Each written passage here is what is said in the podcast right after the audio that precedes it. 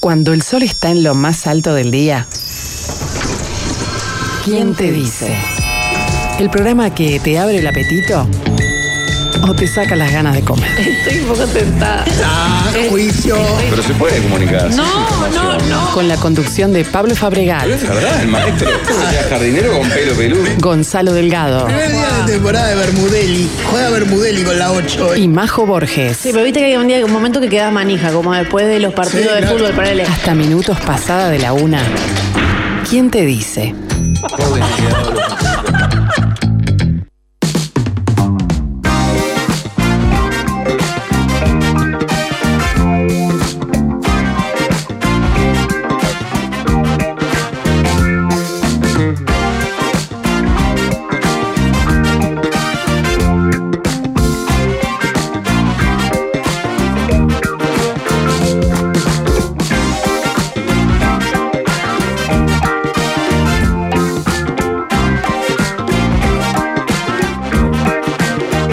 Mediodía para todos. ¿Cómo andan en este miércoles? ¿Cómo están en soledad hoy? Con quien les habla una voz del Uruguay. ¿Cómo andas, viejo? Hola Pablo, muy bien, muy contento. Arrancó medio jodido el día, pero Sí, eso de las enderezó, 8 y algo enderezó. Gran sol, hoy hay Copa Libertadores. Está, está precioso. Sí. Eh, Nada más lindo, a los que laburamos en esto, nada más lindo que las noches de Libertadores, sin duda. y más en un horario racional, ¿verdad? Claro, no llegas tan tarde a tu casa, no, está, la verdad que es un día. Y más contra un rival de fuste como una academia de Puerto Cabello que hace que la serie esté apasionante. Vamos a tener que abrir las ventanas nuevamente. ¿Qué preferís? ¿Llegar así como está? Esto, esto está casi cocinado. ¿O con la angustia de un 0-1 y pero que le da más picante? Eh, bueno, en realidad debería preferirse lo de hoy. Claro. Pero eh, como el ser humano es morboso, uno siempre prefiere. Yo prefiero partidos contra equipos de fútbol. No, bueno, pero eso siempre. Por una cuestión de atractivo. De fútbol, Así como me gustaba el mundial de pocos equipos para que haya partidos dignos, no de inmundicia me gustaba la FIFA. Libertadores de, de Claro, 16 esto- equipos. que no sé si tan pocos, pero esto que entren en cuadros por la bandera ignotos. Bueno, Ahora, ahora, capaz es más culpa de los países que de los. si todo sale bien, se viene el Always Ready, Pablo. Claro, es increíble. Anoche estuve mirando el partido. ¿Cómo salió? 3 a 1 Cristal, otro triplete de Cauterucho que lleva Sí. tres tripletes en, no sé, 10 días, 15 días. Sí, sí. Lo vi que hasta Barsky lo. Pero no le Lo dio publicó. porque es una locura. Fue raro el partido de allá. No es nada del otro mundo, Always Ready, no lo tengo que explicar, pero tampoco son unos burros que uno se puede tener el prejuicio de. Hay que bancar en, en el alto. Capo, en el alto son 4100. 500 Exacto. más que en La Paz. 500 más que en La Paz. demencia. O sea, el alto está, es la ciudad que está arriba de La Claro, Paz. claro. De hecho, cuando vos vas a La Paz, el aeropuerto es en el alto. Claro. que fue la única vez que me pasó en mi vida que el avión no, no bajó para aterrizar, sino que prácticamente casi que viene como si vinieras en línea recta y encontraras piso, ¿entendés? Ah, ¿sí? Es Pa. un pire. ¿Nunca fuiste a La Paz? No. Pa, el aterrizaje en La Paz es una sensación extrañísima. He escuchado muchas personas que dicen eso. Porque es eso, ¿no? viste que vos en, cualquier aterrizaje vas viendo la ciudad, las luces, lo que sea. Acá es como que la ves venir y en un momento estás arriba. Claro, es un viaje. Pero ahorita 500 más a esa altura, no sé si es más de lo mismo o si es una demencia absoluta. ¿no? Yo la verdad no la sentí la altura, pero no jugué al fútbol, ¿no? Claro. O sea, me tomé un serichipil antes de, de subir al avión y después té de coca en el eh, sobrecito de té de coca en el mate todas las mañanas. El Alto se hizo célebre porque era la ciudad donde los manifestantes cocaleros defendían a, a un Evo Morales. No también, solo los cocaleros, es la zona indígena más fuerte de La Paz Claro, claro. y era un bastión de, siempre fue un bastión de Evo Morales. De hecho, Del más, el partido más, ¿verdad? Exacto. No, pero además es un lugar que por sus accesos es fácilmente. tiene accesos muy neurálgicos para el comercio de la ciudad. Entonces, cuando se bloqueaba el, el alto y, y, y frenaba y cortaban Sí. los accesos, la ciudad se paraba. Mira, la idea sería, en caso de pasar hoy nacional, que si no pasa es una catástrofe, es primero en el Alto y después en el parque. Sí. Bien. ¿Qué, qué, qué va a ser formidable? qué horror. Bueno, no hagamos. eh, no hagamos cosas de las que nos ¿Vas vamos hoy a o tenés arrepentir. laburo? Tengo que ver si se arma el puzzle familiar ahí, porque es un horario. Es la, es hora de las brujas, como Sí, dicen. sí, ¿no? cena, baños, Claro. dormidas. Ausentarme en ese horario. ¿Querés- da- dame el teléfono, llamo ahí. Tirar una bomba de humo en ese momento es terrible. Ingrid, dale, vos, Copa Libertadores. No te pongas la gorra. Y capaz que al ser un partido ya que parecería cerrado, capaz que me guardo la bala para otra instancia. Pero yo no te quiero dar manija, Pablo. Tenés balas de sobra. Sos de esta mesa el padre más ejemplar. No sé si el padre, el marido más ejemplar que conozco. Bueno, pero eso no. No, no, No no, acumula balas, decís. No, no. Tengo Por amigos, que faltan balas por otros lados. entonces- tengo amigos que están peleando el descenso desde que se casaron. Claro. Vos, para mí, Libertadores y en fase de grupo, te lo digo así. Hablando de marido o de hombres de bien, quería contar una historia de un muchacho y capaz que alguien de la audiencia lo tiene, así que nos pueden escribir al 091-995-995. eh, de un duraznense que ayer me enteré de su historia de vida por una gran crónica de Soledad Gago en el país. Que tiene una foto de una conferencia de Microsoft, algo así como Microsoft Fab. La foto está él, un uruguayo con camiseta, con una remera celeste y jean. Remera, remera celeste igual, atender el detalle. Sí, bueno, capaz que camiseta. Pues justo la- hay una mano que tiene una palma abierta y le tapa el cuello, entonces no logro divisar en la foto. Pero eh, es celeste. no- ojo, todas las letras de esa propuesta son celestes también. ¿eh? Y después dice Data Analytics for the era of IA, o sea, inteligencia artificial. Y la crónica habla de la vida de este oriental llamado Álvaro Videla. Y el título de la nota, que eh, está en la, contra- estaba en la contratapa ayer, el título es De vender ravioles puerta a puerta en Durazno a dar conferencias por el mundo y trabajar para Microsoft. Allá el título te engancha seguro. Claro, exacto, porque claro, el dato de ven- cómo alguien de vender ravioles puerta a puerta salta a dar conferencias en Microsoft.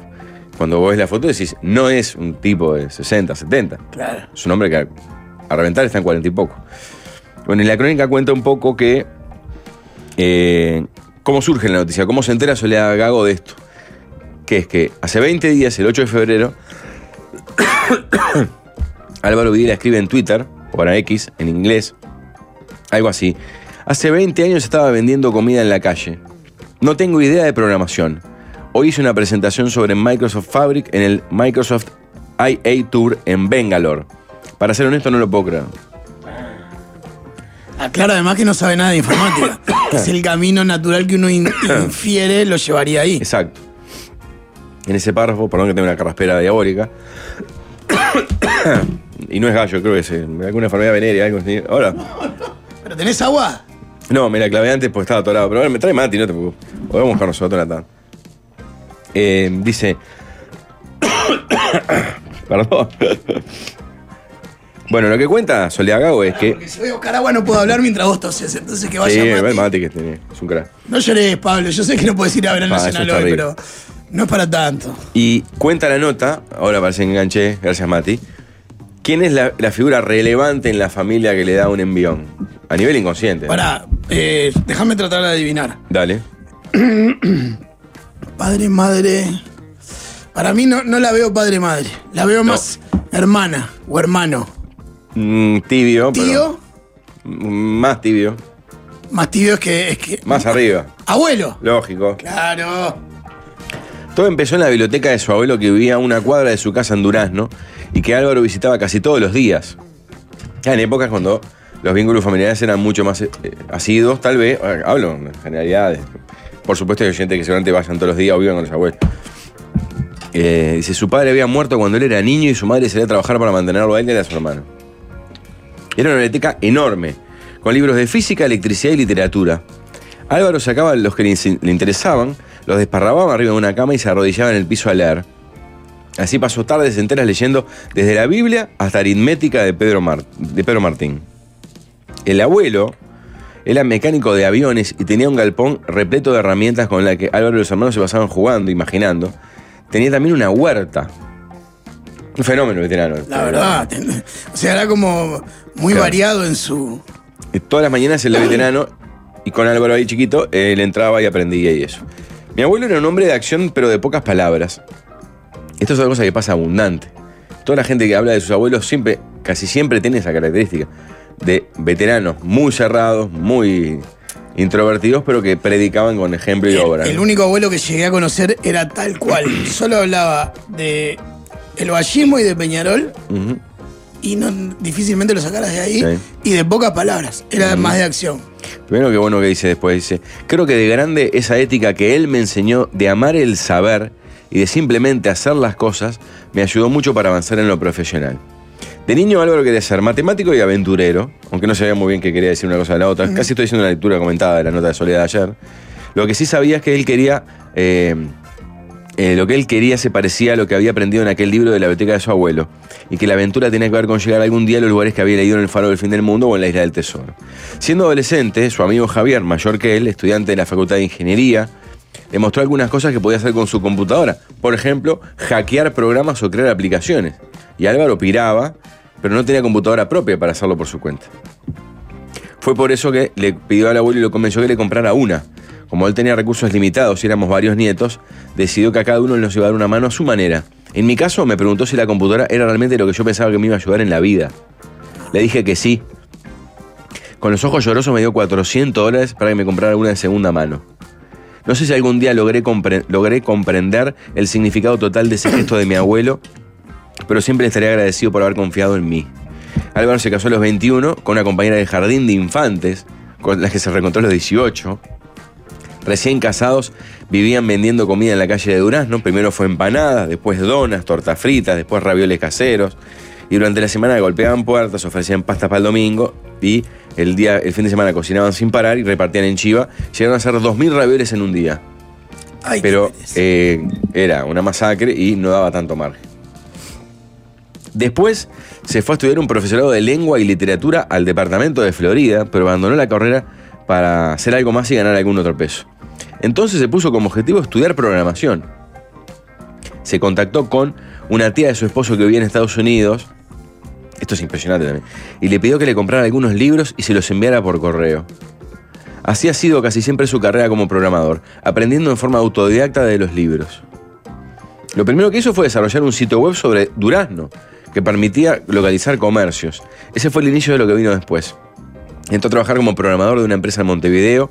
Al tiempo, luego de haber decidido junto a su esposa que querían recorrer el mundo, aplicó para una empresa en China, quedó y se mudaron. A China, wow. Y en China aprendí muchísimo, dice Álvaro, sobre todo al comenzar a trabajar en inglés y con colegas de Estados Unidos y de Europa. Comencé a escribir para revistas de programación, me empezaron a invitar a dar conferencias y de a poco me fui dando a conocer al punto de que otras empresas se interesaron en contratarme. Comencé a escribir un libro de programación. Es impresionante, o sea, es tipo que no... A huevo todo y agarrando libros. Admiro la gente que tiene esa Es disciplina para meter por su propio. Hoy incluso con, con YouTube, que es todo mucho más fácil, tutoriales, lo Claro. que quieras. Cuesta, imagínate en, ese, en ese contexto. Y, eh, dice, y eso me llevó a una empresa suiza que me invitó a trabajar para ellos. Pasó por VMware, por Apple, fue consultor técnico para la serie Silicon Valley de HBO, de HBO. Dio clases en la Universidad Politécnica de Salzburgo y llegó a trabajar en Microsoft, donde se desarrolla como Developer Advocate. Perdón si está mal pronunciado. Un cargo técnico que está entre medio de los equipos que desarrollan productos en Microsoft y los programadores que los usan. Álvaro sigue viviendo en Suiza con su esposa, viajó por el mundo, le siguen apasionando los libros, tiene biblioteca propia, ha dado clases y conferencias, ha regresado a su ciudad para hablar sobre programación y si mira hacia atrás, nunca pensó que iba a tener una vida como la que tiene y tal vez la historia todavía no haya terminado. Es, es excelente la crónica. Qué buena nota, vos. Qué buena historia, aparte. Impresionante. ¿no? Es increíble. Es increíble cómo esos ejemplos también son como eh, un enorme aliciente para muchos que dicen, "Bo, para mí es imposible. Sí, pero viste que Por- necesitas. porque las balas te entren por donde sea, ¿no? Claro, porque pero te tam- faltan padres, falta plata. Por eso te digo, trabajo, también comida. necesitas un par de bastiones que te sostengan en los momentos. Claro. Eh, Sin ese abuelo, sin esos 400 dólares. Obviamente que todo lo demás es mérito de él, que tuvo la, la disciplina de, y la, No, y y la inquietud de seguir. Como ese amigo que él nombra, que es capaz que un tipo que le dijo, mira lo que podés hacer, mira lo que yo hago, que es hackear.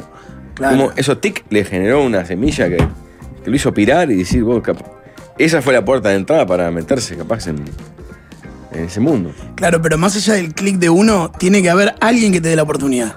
Sea porque te dio 400 dólares por una computadora, sea porque te motivó, sea porque te dijo algo que te activó. El tema Mm. es ese, básicamente. Después, obviamente, depende de uno. Y la gente que tiene ese nivel de disciplina, yo la admiro seguramente porque en, en pila de cosas me faltan, pero. Dijo que no sabía nada de programación. Ahora sí, o estudió pile gracias a su, a su abuelo, dice Gabriela, que nos escribe, muchas gracias.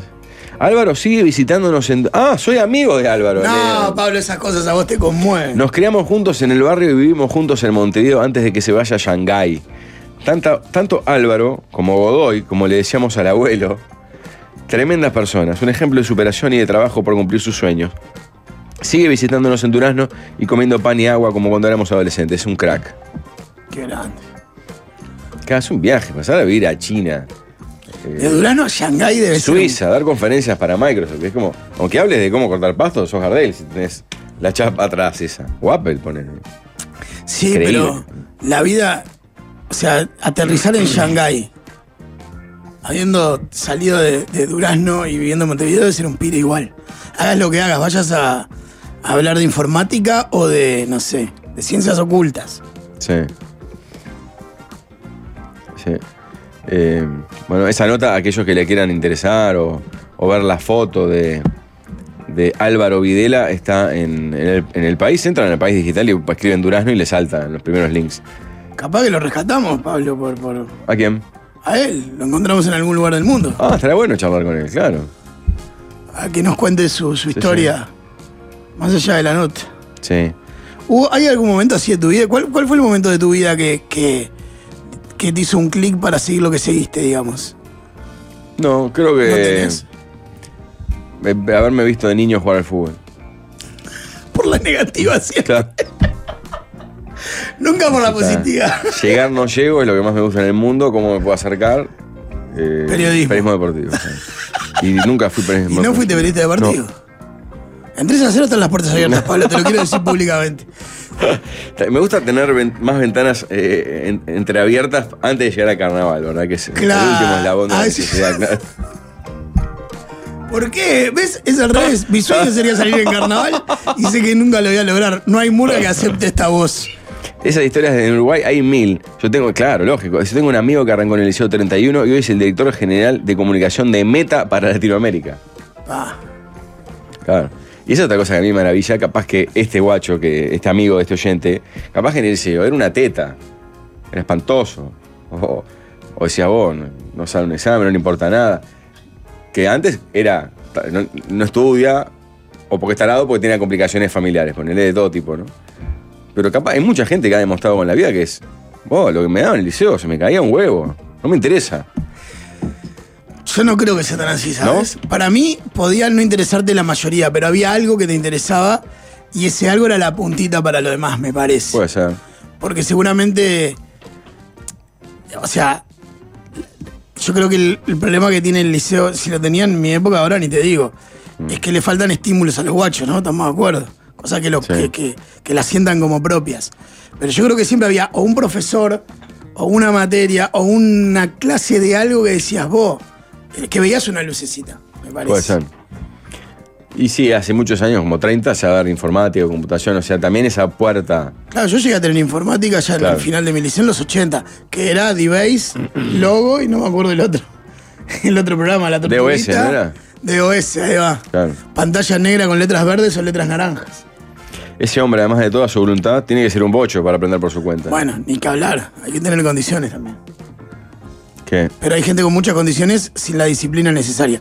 Y hay gente que sin tantas condiciones, la disciplina lo lleva a lugares inesperados. Sí. Es tal cual.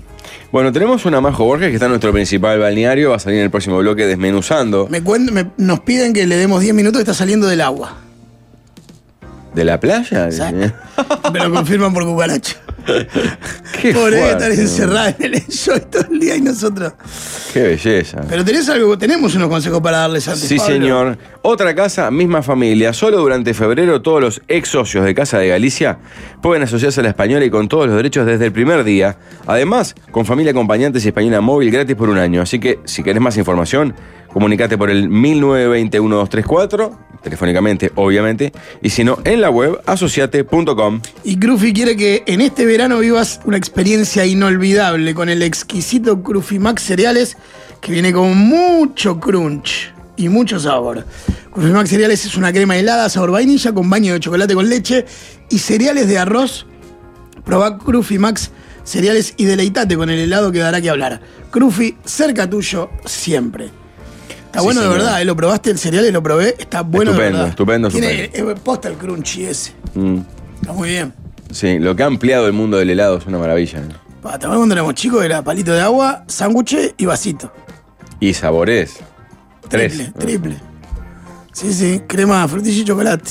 Sí, bueno, siempre me quedó la espina y cada tanto pienso en ese hombre, en robar esa entrevista que hizo Pueblo Fantasma hace cinco años, cuatro, no sé cuánto, que fue un veterano que era como un Álvaro este que hablé yo de informática, pero del mundo lácteo.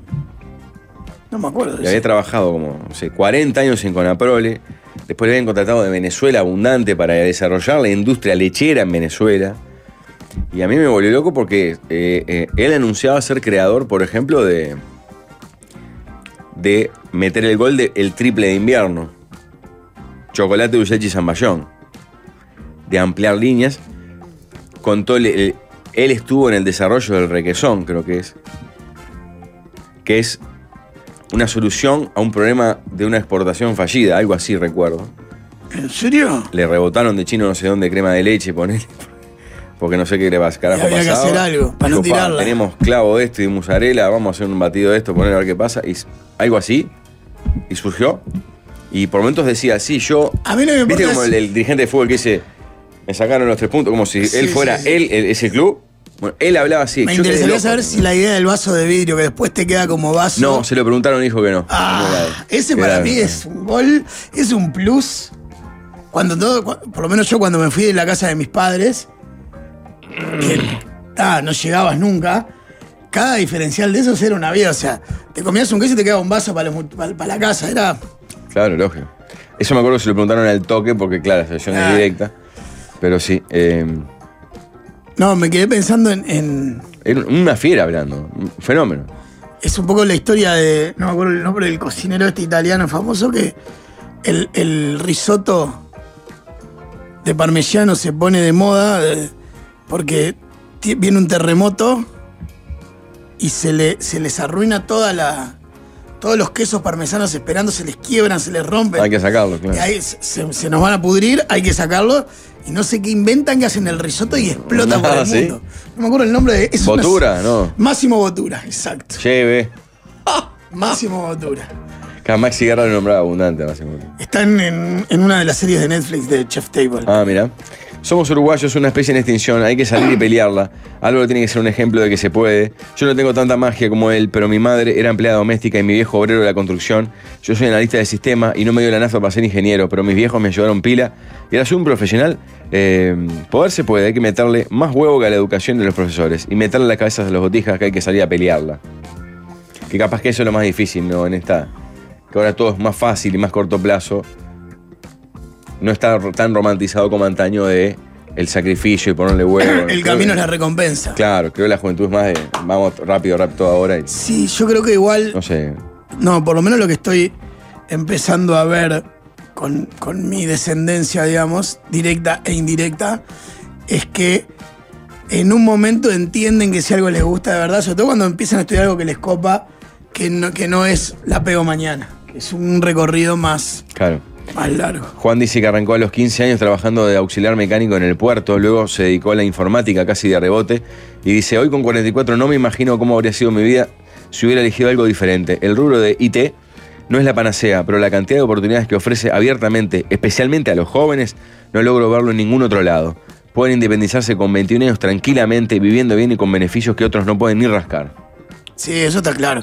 Ese mundo, digamos, digital, software, como le Claro. quiera llamar, abre, a- permite un acceso medianamente rápido al mercado y al ingreso que otras carreras claramente no tienen. Dejen de hacer apología de la meritocracia, dice Luján. No, yo lo primero que lo primero que dije es que tiene que haber alguien que te dé un bastión y unas condiciones de competencia, si no. Si hay algo, si, si Luján escucha habitualmente, si hay algo a lo que no defiendo es la meritocracia. No creo en la meritocracia. Creo sí en el esfuerzo individual para lograr cosas. Pero si no hay un contexto que te contenga y te dé oportunidades, Eh, Sí, tal cual. Antes de irnos a Majo, un, un- acá me sale también en, en Twitter una noticia del día que es impactante también, el, el- el desastre que pasó ayer en el Teatro Verano con la eh, señora que fallece viendo a su hija integrante de Momo Sapiens una vez terminado el show de un infarto. Es impresionante, es- es- es desolador el relato. Florencia, el nombre de la- del integrante de Momo Sapiens, compañera de nuestro Cristian Font, de Javier. Font, de tantos eh, miembros de, de Momo Sapiens. Y que pasa que después, claro, el clima quedó ¿Cómo levantás eso lo que pasa? vos? completamente trastocado, todo la- lo que quedaba en el teatro, el clima, el ambiente, todo, ¿no?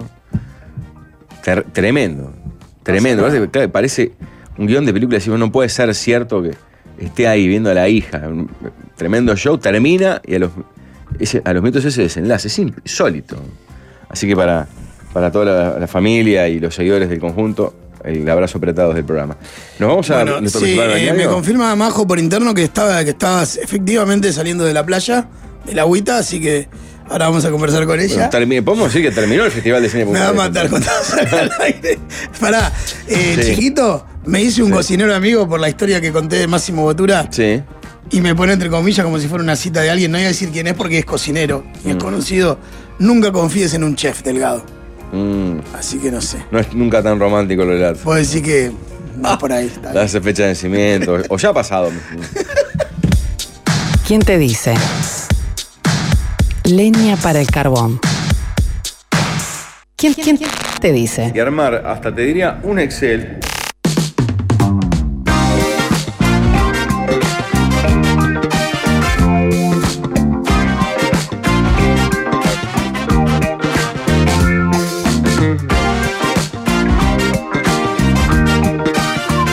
Desde nuestro principal balneario, Majo que no moje el teléfono, lo único que te pido, Pablo.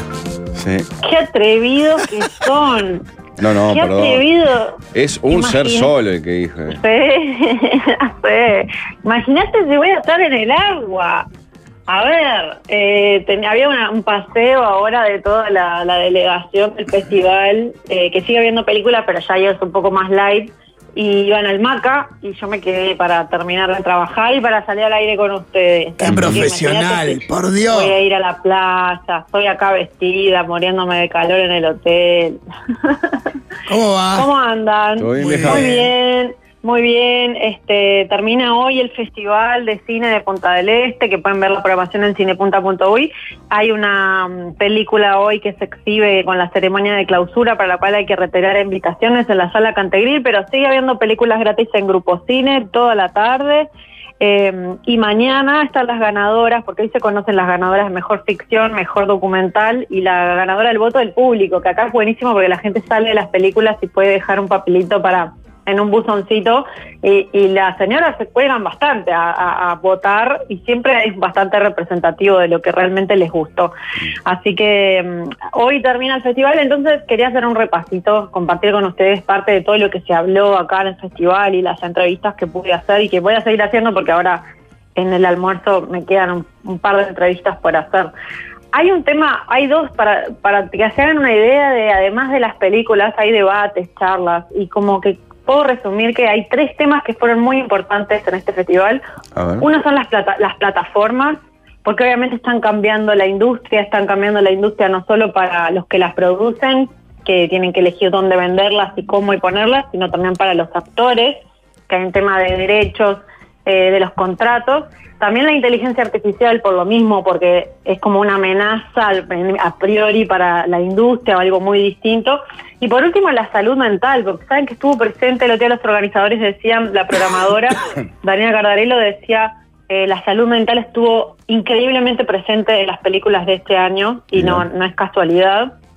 Ahora les voy a estar contando algunos casos incluso de, de algunos directores, pero bueno, arranquemos con la novedad. Para muchos eh, están esperando esta serie de Coppola que se viene, Mm. protagonizada por Juan Minujín. Hablamos con él de esta lo que podía contar, porque dentro de unos días se estrena el 15 de marzo en Star Plus. Y dentro de unos días él puede hablar más, pero esto mismo que les decía de las plataformas cambian todo, una de las cosas que cambian es que hay mucho secretismo y los obligan a, mira, hasta que no hagamos el junket de prensa ahí, no pueden hablar de casi nada. De todas maneras, me contó alguna cosa de cómo fue para él eh, interpretar a este personaje tan, tan especial. Eh, y además, este, ¿quién fue el director? Escuchémoslo.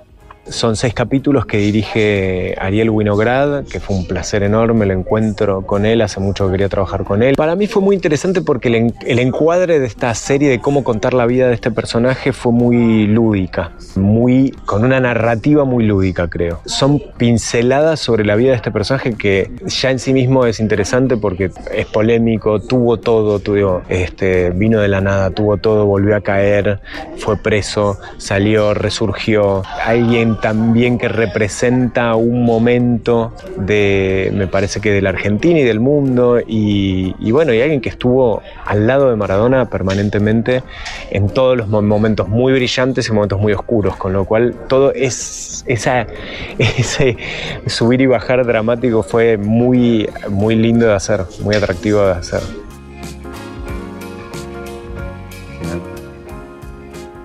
Bien. Eh, les decía, se estrena el 15. Él también está, bueno, obviamente Minujín es muy conocido por El Marginal, que capaz que es, es por lo que es más conocido en Uruguay, pero también por Ah, el Tiene cine. tremenda y también va- carrera, Minujín, es un salado. Sí. Y también va a estar en la serie de Menem, que creo que se va a estrenar sobre finales de este año. Minujín Y con me suena, él Majo, perdón sí. en la interrupción, que acá se masifica por cuando entra en Polka y mete algún protagónico. Y bueno, con ¿No? 100 días para enamorarse, por ejemplo. Uno de esos. Ahí metió una catapulta y, después, nunca estuvo bajó. en, Hij- en Viudas e Hijos del Rock and Roll. Mm. eh, o en graduados, viste, esas, todas esas este, que, que fueron tan populares para nuestra generación, digamos, como las más nostálgicas. Y, y sí, eh, o sea, la tele entró impresionante, pero creo que, claro, la plataforma él lo lleva más lejos, eh, con el marginal va a todo el mundo, digamos. En España lo conocen muchísimo Sí. y no consumen tanta, tanta televisión argentina. Y de hecho hablé del tema plataformas porque acá, en cada charla que había, algo les dije el otro día, había como una cierta, no digo amenaza, pero había mucha cuestión de los actores sobre las plataformas, sobre que ahora ya no se ven cine. Sofía Gala fue bastante crítica. Al final de su, de su, de su alocución dijo, gracias Netflix igual. Eh, y ahí había como distintos, este, distintas voces y el que era más, más como optimista en eso fue, fue Minujín, así que cuando conversé con él le, ple- le pregunté sobre esto de, porque también hay un tema con los contratos, que se acuerdan que la huelga de actores de Estados Unidos, una de las cosas que más se planteó fue eso, bueno, yo te fir yo hago este producto, pero después vos lo dejás girando mil años o lo retomás diez años después, ¿qué pasa con mis derechos que solo me pagaste una vez en el momento que la filmé? Claro, lógico. Entonces, eh, hay todo un tema con los derechos, pero bueno, escuchemos lo que nos decía Minujín sobre el tema de las plataformas. Para mí las, plataformas no, en sí mismas no, no amenazan nada, al contrario, en este momento la verdad es que todo lo contrario, dinamizan mucho la producción audiovisual, por lo menos en Argentina y creo que en muchas partes de la región eh, y en España también. Y además expanden el trabajo de uno a- de una manera que en otro momento hubiera sido muy difícil. Después sí hay algo que tiene que ver con estar un poco, pero no es solo de las plataformas, que es estar un poco girando alrededor de un algoritmo que no sabemos muy bien qué es lo que, como que uno termina dando vuelta a la cosa y está satisfaciendo uno al algoritmo, etcétera. Pero la verdad no siento que eso tenga que ver con las plataformas. Acá un oyente Acá dice habló, que sí. catapulta su carrera con la película de Suar, la de Suspicacia, la de intercambio de pareja.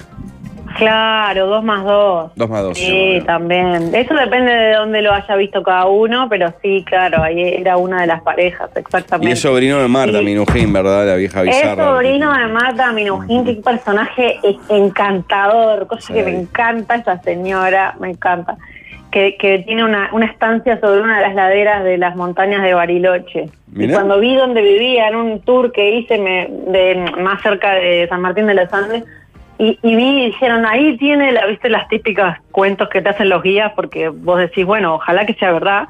Ahí tiene la casa Marta Minujín. Yo dije, pero qué vieja divina, ¿cómo va a tener una sea, sobre el lago Faulkner, que es un, un despelote? Eh, sí, él es el sobrino. Eh, Toda esa familia es bastante como mm, académica. De hecho, si lo escuchás hablar a él, te das cuenta que incluso por cómo habla, tiene como una herencia, una familia entre artística, sociología, matemáticas, de todo en su familia. Y, y eso que decía el algoritmo apareció varias veces. Por ejemplo, apareció nombrado muchas veces eh, el tema de, bueno, cuando Netflix te dice que están los 10 mejores, más los 10 más vistos o los 5 más vistos en Uruguay, ¿qué sabés vos si en realidad es- son los más vistos o no son los más vistos? pero bueno, hay como algo sobre, sobre el algoritmo que se habló, se habló de Netflix, en una charla que hubo de inteligencia artificial, se habló de Netflix diciendo, bueno, Netflix es una plataforma, como todas las demás, como TikTok, o sea, se basa en estadísticas de cómo te moves, o sea, tiene audiovisual para nosotros. Y yo creo que las plataformas para nosotros fueron un cambio muy bueno, pero claro, para la industria todavía se están acomodando. Y, después hablé con Sofía Gala, ya reconocida por su carrera, es una buena actriz, tiene una participación en, tele y sobre todo en cine, que también es la hija de Moria Kazan, y que se viene en unos meses en una película que es coproducción entre Uruguay y Argentina, que se filmó en Cabo Polonio, capaz que alguno escuchó eso, se está filmando una película en Cabo Polonio con Sofía Gala, y se, se filmó en las rutas uruguayas, el director es Nicolás Gil Lavedra, y yo conversé con ella sobre esta película y este personaje que tiene esta particularidad. Es una madre que crió a su hija, porque la tuvo muy jovencita, entonces le hizo creer a su, en esa familia le hicieron creer que eran hermanas, y las crió, la crió la abuela como si fuera su madre. Y esto tiene un vínculo muy particular con la historia de Sofía Gara, a la que Moria no le hizo creer que no era su hija, pero ella, Sofía Gala, yo no sé si ustedes sabían, capaz a Pablo, vos que estás muy interesado siempre en la, en, la parándula argentina, ella tiene una hija de 15 años, a la que también crió como si prácticamente fuera una hermana menor, pero no mm. porque le mintiera, sino porque dice, bueno, la tuve a los 17, 18 o los 20, mm. y, ta, y te criás de una manera distinta. Después cuando tuve otro hijo, este lo crié de una manera como mucho más madre. Así que vamos a mm. escuchar lo que Sofía Gala contaba de Como el mar, que es esta película, y de su propia historia vinculada a esta protagonista.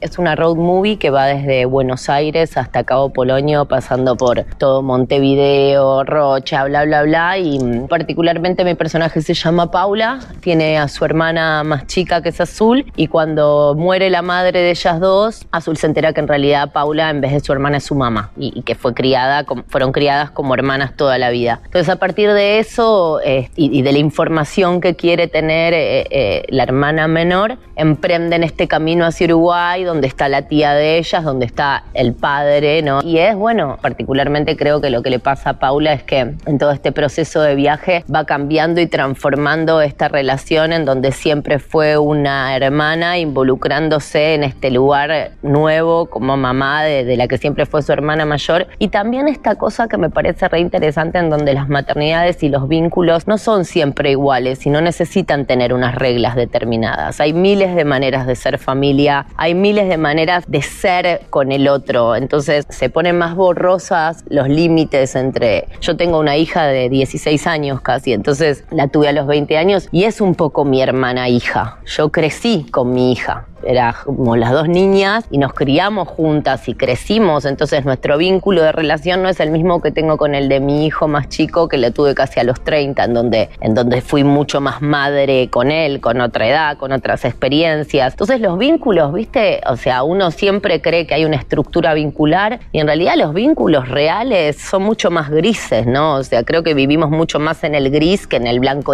o el negro. O sea, muchas veces los hijos nos transformamos en los hermanos confidentes padres de nuestros padres, los padres tienen sus falencias, entonces siempre me encanta trabajar los personajes grises.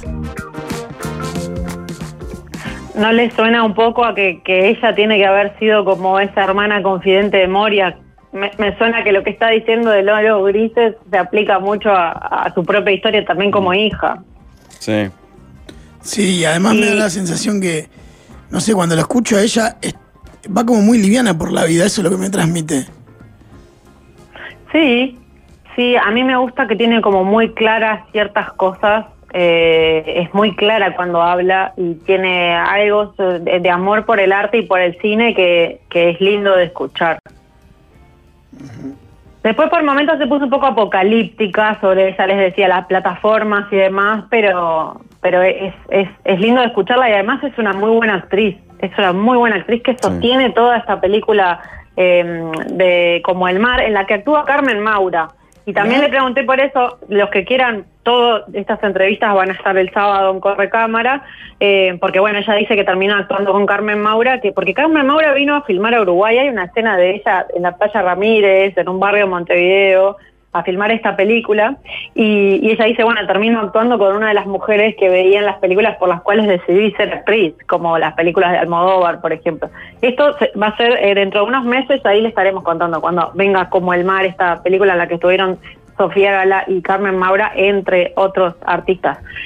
Y la maternidad apareció también en otra película y en otra de las conferencias que dieron, una película que se llama Pérola, que también espero que, que aparezca en los cines uruguayos, en los cines de Montevideo, pro- dirigida por Murilo Benicio. Murilo Benicio, que capaz lo podés googlear ahí, Pablito, porque si le ves la cara, es un actor brasilero de Se la novelas busqué como, el otro día cuando lo El nombraste. Clon, como Eh, Avenida Brasil. Sí, es una cara Eh, conocida abundante. Sí, y fue pareja de Giovanna Antonelli, que es otra salada que, o si le miran la cara, es la cara de las telenovelas de brasileras de los años 90 y 2000, que se conocieron de hecho filmando en el Clon. Él, que es actor de Globo, de los que tenía un contrato de esos que tenía el contrato de todo el año, filmaba, y era como un hijo de la Globo en esto particular que tienen de producir telenovelas. Está dirige esta mm, película que está basada en una obra de teatro que se llama Pérola. Y eh, bueno, a él, Murilo Benicio, lo pudieron ver hace poco en El Rey del Ganado, en la nueva versión del Rey del Ganado que pasaron en Canal 12 hace poco, hace unos meses, que por lo que me dice mi, mi mayor productora de televisión, o sea, mi madre, que es que es como Castilla de súper mega malo y que se lo termina comiendo una boa. Y, y la protagonista de esta película es Drica Moraes, Drica Moraes, que estuvo en Imperio, por ejemplo, y en tantas otras también. A ella, si le, le buscan la cara, la conocen muchísimo. Y esta es una película que eh, es de finales de los años 90. El autor de la obra de teatro esta se murió a los 40 años. Es sobre una madre a la que le dicen Pérola en una casa clase media típicamente brasilera. Dice que el autor dejaba un grabador escondido en la casa para grabar las conversaciones familiares para escribir la obra de teatro. Y es una cosa media almodovariana, ¿no? Como que casi un sueño porque muere una madre y el hijo empieza a recordar lo que fue esa madre pérola para él está reventada de colores, es una casa que en la que la casa es un personaje más, sobre todo una piscina que hay en el fondo, que la familia, la madre la, la familia esta, pero la sueña con tener una piscina, están años para construir esa piscina en el fondo, y ella es la protagonista, dice como que es una película sobre la vida que se sueña y la vida que sucede, digamos, la, la, diferencia entre estas dos cosas. Escuchemos a Drica Moraes que nos contaba sobre su personaje, ella dice como que todas las mujeres son pérolas, en el fondo son como esta protagonista, habló de la maternidad y eh, termina contando algo súper personal de lo que yo no tenía ni idea en el medio de esta nota porque ella fue madre adoptiva, escuchémosla.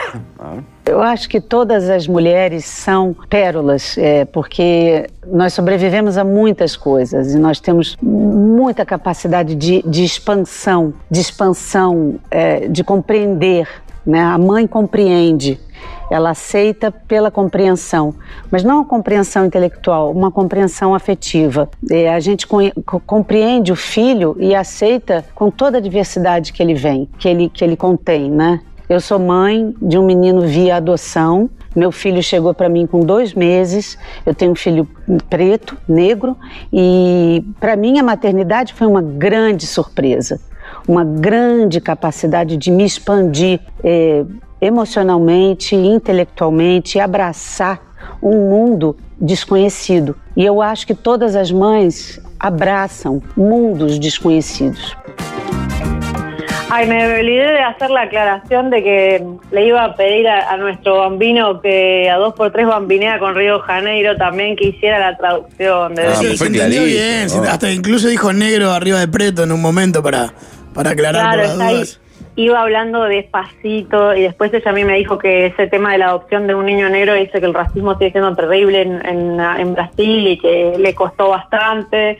Y como esto de que todas las madres abrazan mundos desconocidos. Ella interpreta a esa madrastra de esta película que se llama Pérola, que espero que veamos pronto en, en los cines en Uruguay. Y claro, lo que pasaba es que ella caminaba, y Murilo también, por lugares, y todo el mundo le pedía una foto, y la gente no conocía su, su nombre, pero sí los conocía a ellos y les venía como una emoción de haberlos visto en las telenovelas. Así que yo les pregunté a ellos, dice que estaban copados, porque bueno, es a través de la televisión donde la gente los conoce más acá, y los trata como amigos, como si los conociera de toda la vida. Pero, ¿qué pasa? Para nosotros la telenovela siempre fue una cosa como menor. Una cosa como inferior. Una cosa es trabajar en telenovela y otra cosa era trabajar en cine.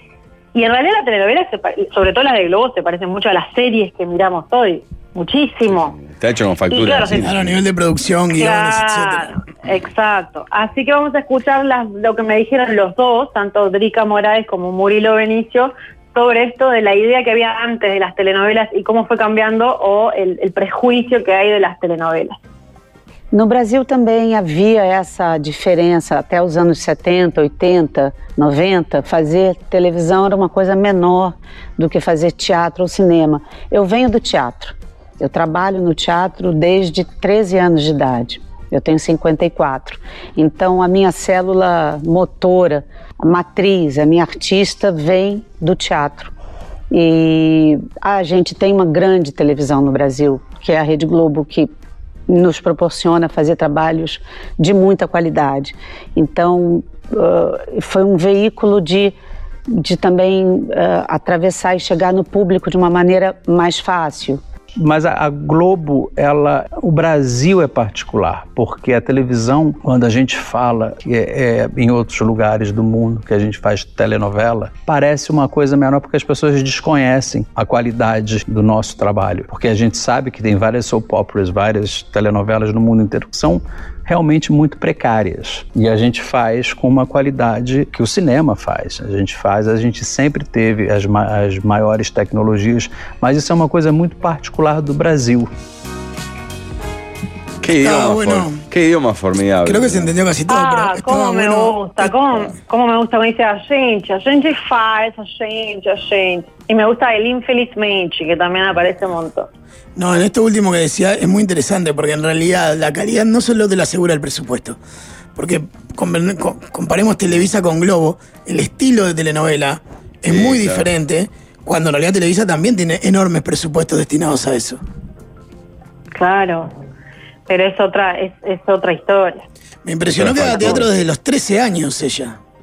Sí, los dos, uno desde los 11 y otro desde los 13. O sea, él dice que desde los 11 ya sabía que se iba a dedicar a eso. Carioca desde los 13. Ella de Río y él de Niterói. Ay, qué lindo Niterói.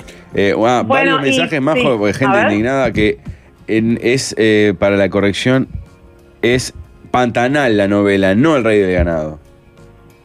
Ah, es Pantanal, claro. Es la versión nueva de Pantanal, exacto. Sí. Eh, em, Drica Morales trabajó en Verdades Secretas, que ahora está Verdades Secretas 2 en el canal 12 en este momento. Sí, totalmente. Estuve mirando, estuve mirando que aparecía ahí. Y bueno, para terminar tengo lo que hablé con el director eh, Hernán Gershuni, que es director pero es guionista. Para nosotros creo que llegaron películas como Recreo, protagonizada por Carla Peterson y Juan Minujín, o Doble Discurso, protagonizada por Diego Peretti. Pero eh, él fue el guionista de casi, y el, showrunner, digamos, de Casi Feliz, de Sebastián Weinreich, que, vimos en Netflix, de la que hemos hablado mucho, y eh, lo primero que le pregunté fue cómo fue participar de este proyecto que fue tan exitoso y que cruzó fronteras. Escuchemos a Hernán Gershuni. Bueno, sí, Casi Feliz fue un sorpresivo éxito. Nunca me había tocado hacer un, producto eh, masivo. Lo sentía, por primera vez sentí lo que es eso de que la gente en la verdulería, escuchar gente hablando de, una serie que vos hiciste.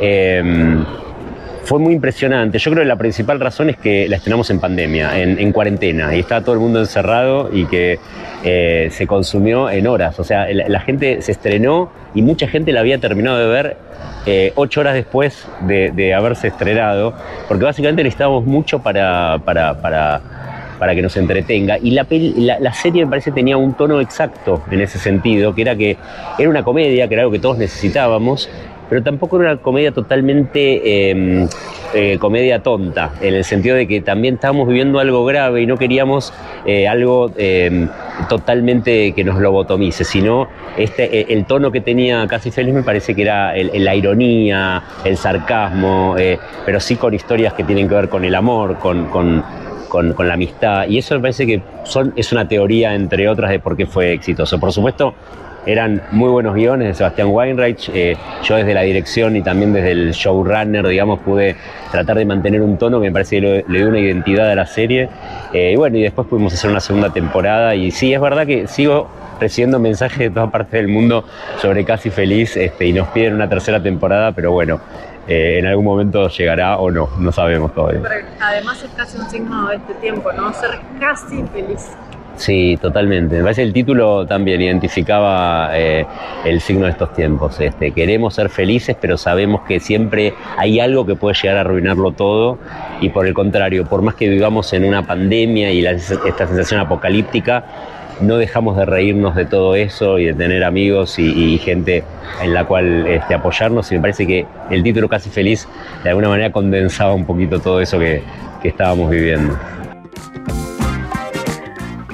Ahí lo escuchábamos a Hernán Gershuni, que es director y, fue el showrunner también, el, el que estuvo a cargo de todo, digamos, el creador de Casi Feliz. Y por último, me voy a guardar un montón de cosas que se hablaron en una charla sobre inteligencia artificial y cine, que estuvo comandada por Hernán Gershuni, eh, en la que participó Parker, Diego Fernández, nuestro director uruguayo, el de la teoría de los vídeos rotos o Rincón de Darwin, también estaba mm, Blanca Lewy de Chile, estaba Juan Minujín y estaba él comandando. Me voy a guardar lo que, lo que dijo porque tiene que ver, hay un montón de cosas que está bueno para conversar sobre esto de la inteligencia artificial del cine y estamos medio sobre la hora, pero quería compartir con usted porque contaron algunas cosas de Netflix, contaron algunas cosas que se van a poder hacer en el cine a raíz de la inteligencia artificial. Pero claro, eh, los actores, algunos, no sé, Minujín me decía, yo todavía no me siento para nada amenazado por, la inteligencia artificial, pero los guionistas es un poco más, porque tenés la sensación de que se pueden este, armar los guiones mucho más por inteligencia artificial, y eh, sobre eso le pregunté a Gershun y escuchamos lo que nos decía. Si me siento amenazado con la inteligencia artificial, me parece que eh, lo que seguro estamos obligados es a conocerla, a entenderla, a ver qué tipo de instrumentos te ofrece eh, y a partir de ahí, a medida que yo me he vuelto en los últimos meses eh, un curioso absoluto sobre esto, y, no te diré un experto porque todo el tiempo sentimos que estamos detrás eh, y cuando me pongo a investigar ya hay cinco o seis aplicaciones y cinco o seis recursos que no conocía, con lo cual no entendemos nada, estamos siempre tarde, pero si algo eh, sospecho que- que aprendí es que estas son eh, herramientas que van a servir para que nosotros conversemos con ellas, para que eh, nos sean grandes asistentes, pero que siempre el saque lo tiene, lo sigue teniendo el humano, digamos, ¿no? O sea, es un ping-pong en donde uno tiene el saque y el otro te devuelve un montón de recursos, pero la curación este, y, la, selección de todos esos recursos lo seguimos haciendo nosotros en función de algo que es eh, imposible de lograr por una máquina, que es la emoción, justamente. Todo proyecto surge de eh, una imagen generadora que nos hirió de alguna manera emocionalmente eh, y, eso no se lo puedes pedir a una máquina, porque lo que yo digo, el brillo en los ojos de alguien cuando le contás una historia, es algo que es muy difícil de definir, es muy difícil de convertirlo en un prompt, que es esta palabrita que no estamos acostumbrados a usar, que tiene que ver con la instrucción que le das a una inteligencia artificial. Con lo cual son herramientas que van a ser muy útiles, son muy útiles, pero siempre al servicio de algo que es muy milenario, que, que- nos, nos acompaña desde que empezó las historias, que es contar algo que al otro le, le- cause emoción, alegría, entretenimiento, curiosidad, sorpresa, etcétera. Bueno, ahí escuchábamos a Hernán Gershuni, el de Casi Feliz. Eh, capaz que le, le dije, si viene a Montevideo está bueno que venga a la radio a conversar, a conversar de algunos temas. Sí, claro. Y él dijo, al- dice que va a ir en breve, eh, y él dijo una idea que me encantó, que es que primero, eh, hace un tiempo era la era de los directores en el cine, y, pero estoy hablando de años 60, 70, 80, ibas porque era Scorsese, ibas porque era Spielberg, que no quiero que- decir que no pase ahora, pero que pasaba más. Después fue la era de los actores, dice él, y era porque actuaba Robert De Niro o Darín, y ahora es la época de los autores. E incluso las plataformas están, este, bueno, de los creadores de, y hay un tema con los autores, y los autores son los que generan la emoción y aseguran cierta emoción que él dice que es los que están compitiendo con, contra la inteligencia artificial. Eh, lo que lo próximo que se viene de él, que lo dirige, es en Amazon, dentro de muy poco, la serie Nair, una miniserie. ¿Se acuerdan del caso de Nair Galarza? Sí, claro. Sí. Bueno, se viene una miniserie sobre, sobre este caso que se, va a llamar simplemente Nair, ahí les estaremos contando un poquito más. Y bueno, lo que les puedo, a modo de resumen, lo que les puedo decir es que hubo una película que eh, se llama Penal Cordillera, de la que vamos a escuchar hablar en breve, que es de un chileno, Felipe Carmona, y ficciona la- el encierro de cinco militares de la época de Pinochet y de la dictadura chilena en una cárcel en la cordillera, basado en un caso real de dónde estaban esos eh, militares eh, de la dictadura, toda una cosa real que pasó en 2014, que tiene humor, tiene acidez, tiene iron- ironía. Para los que vieron El Conde de Pablo Larraín, en la que Pinochet era un vampiro, bueno, eh, siento y hablé con el director de que se, está se están pudiendo permitir abordar el mismo tema, pero de un lado totalmente más original y con cierta ironía y hasta con humor, pese a que es un tema durísimo. Y está muy interesante, se llama Penal Cordillera, espero que la tengamos en breve por ahí. Y después lo que les decía de la, salud mental es que hubo una película que se llama Alemania, eh, que esa sí seguro va a pasar por, por Montevideo, es una basada en un caso real de la directora, que el hermano se suicidó y era bipolar. Y eh, es una, historia bastante luminosa, a pesar de eso, eh, de una adolescente en el medio de una familia medio disfuncional que quiere irse a Alemania a hacer una beca para escapar un poco de esa familia. Se llama Alemania la película. Y después, ayer vi una película tremenda que se llama La, La mitad de nosotros, brasilera, sobre dos padres que viven el, el suicidio de un hijo. Y el director contó eh, al final de la película, en las preguntas y respuestas, que su hermana se suicidó a raíz de una depresión postparto. Entonces, el tema de la salud mental, del suicidio, estuvo muy presente en las películas, sobre todo en las películas de competencia. Estas dos compiten a mejor ficción. Mirá, fue como que incluso una de Argentina y otro de Brasil, y han hablado del suicidio en Brasil, o sea, es como un- una cosa que no es solo uruguaya, obviamente, justo en, en lo- los casos que aparecieron en el festival venían por el lado de, Argentina y de Brasil. Este festival nos ha dejado un montón de cosas que vamos a poder ver a lo largo del año ahí y que bueno, a lo largo de que se vayan estrenando les, les iré contando.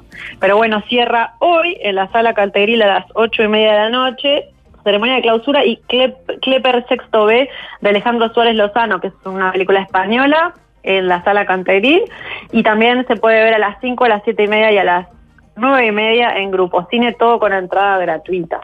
Bien. ¿Cómo han estado las charlas y las salas en cuanto a convocatoria? Porque uno, no sé si es una idea mía equivocada o no, pero es como que los festivales de cine, este y todos, son como un público muy de nicho, pero capaz que después más gente de la zona, Sí, de la capaz que vuelta, la gratuidad le puede no acompaña el- tanto. ¿Acá cómo están? La- se. ¿Rebosan de gente? Chaucha, ¿cómo es? Sí, las salas en horario central están llenos. Mirá. Por horario central digo la función de las 6 y la de las 8, o la de las 8 y la de las 10, Claro. que según sea la- el- el- el- lo que se estrene.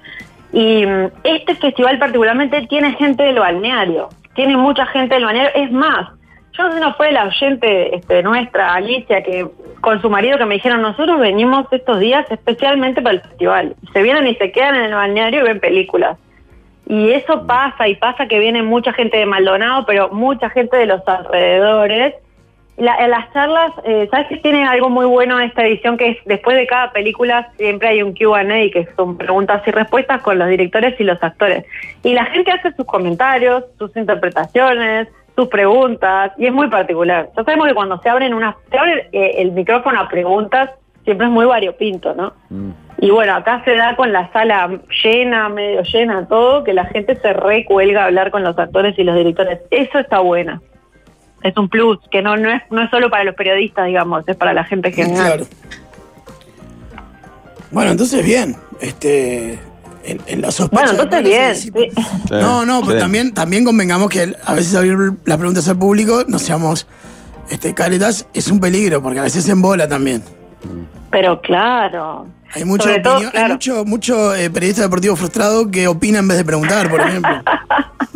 Obvio, pero acá ya está como validado, que es un bueno, lo que quiero felicitarlos porque esta película me, me emocionó, porque, bueno, y los directores y los actores quedan copados también de que la gente les devuelva eh, así el, el cariño, que nunca pueden hacerlo mucho. Y no son críticos que van a hablarle de, un lugar bueno, este plano. No, no, es la gente Claro. hablándole de su emoción. Entonces eso les gusta. Bueno, aproveche lo que quede del día. ¿Vas a poder, hablando en serio, que estuviste laburando a full, Mm. ¿vas a poder meter una escapadita a la Yapla o no?